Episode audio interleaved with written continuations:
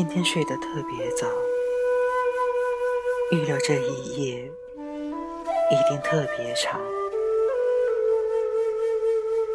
麦洛面对着那漫漫长夜，好像要走过一个黑暗的甬道。他觉得恐惧，然而还是得硬着头皮往里走。床头一盏台灯，一只钟，一切静静无声，只听见那只钟滴答滴答，显得特别响。麦露一伸手，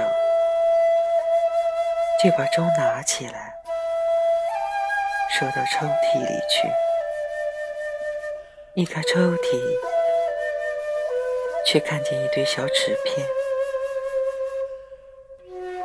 是他每天教招娣认的字块。曼露大把大把的捞出来，往痰盂里扔。其实这时候，他的怒气已经平息了。只觉得伤心，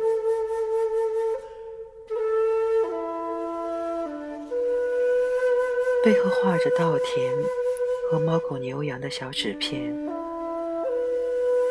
有几张落在痰盂外面，和他的拖鞋里面。麦露在床上翻来覆去，思前想后，他追溯到。红才对他的态度恶化，是什么时候开始的？就是那一天，他妹妹到这里来探病。后来那天晚上，红才在外面吃醉酒回来，以风作邪的向他表示，他对他妹妹有野心。被他骂了一顿。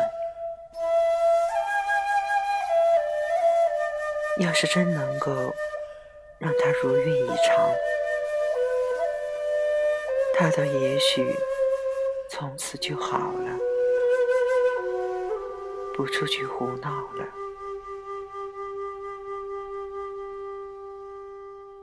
他虽然喜新厌旧，对他妹妹。倒好像是一片痴心。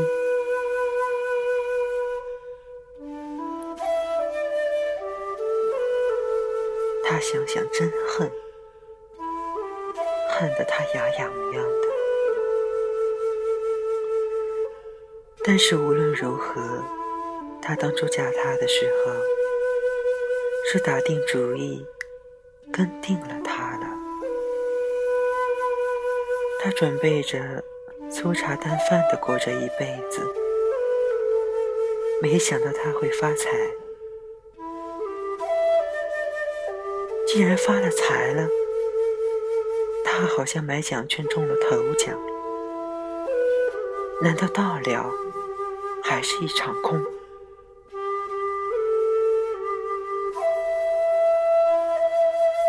有一块冰凉的东西贴在脚背上。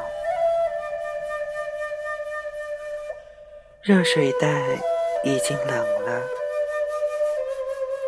可以知道时候已经不早了，已经是深夜，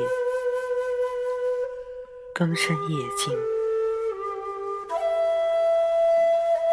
附近一条铁路上有火车驰过，萧萧的鸣着汽笛。他母亲那一套妈妈经。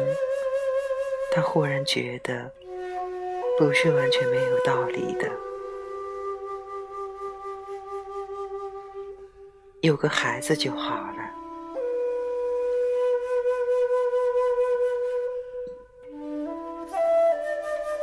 借别人的肚子生个孩子，这人还最好是他妹妹。一来是红蚕自己看中的，二来到底是自己妹妹，容易控制些。母亲替他出主意的时候，大概绝想不到他会想到二妹身上。他不禁微笑，他这微笑是稍微带着点狞笑的意味的，不过自己看不见罢了。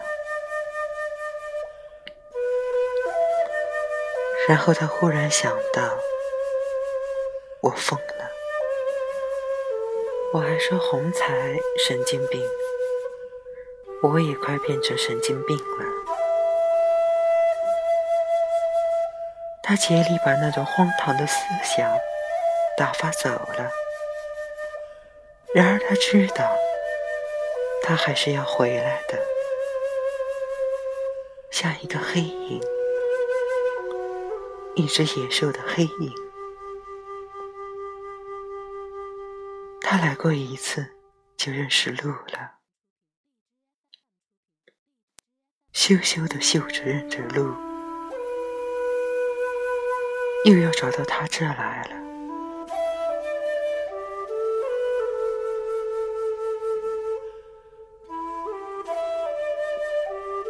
他觉得非常恐怖。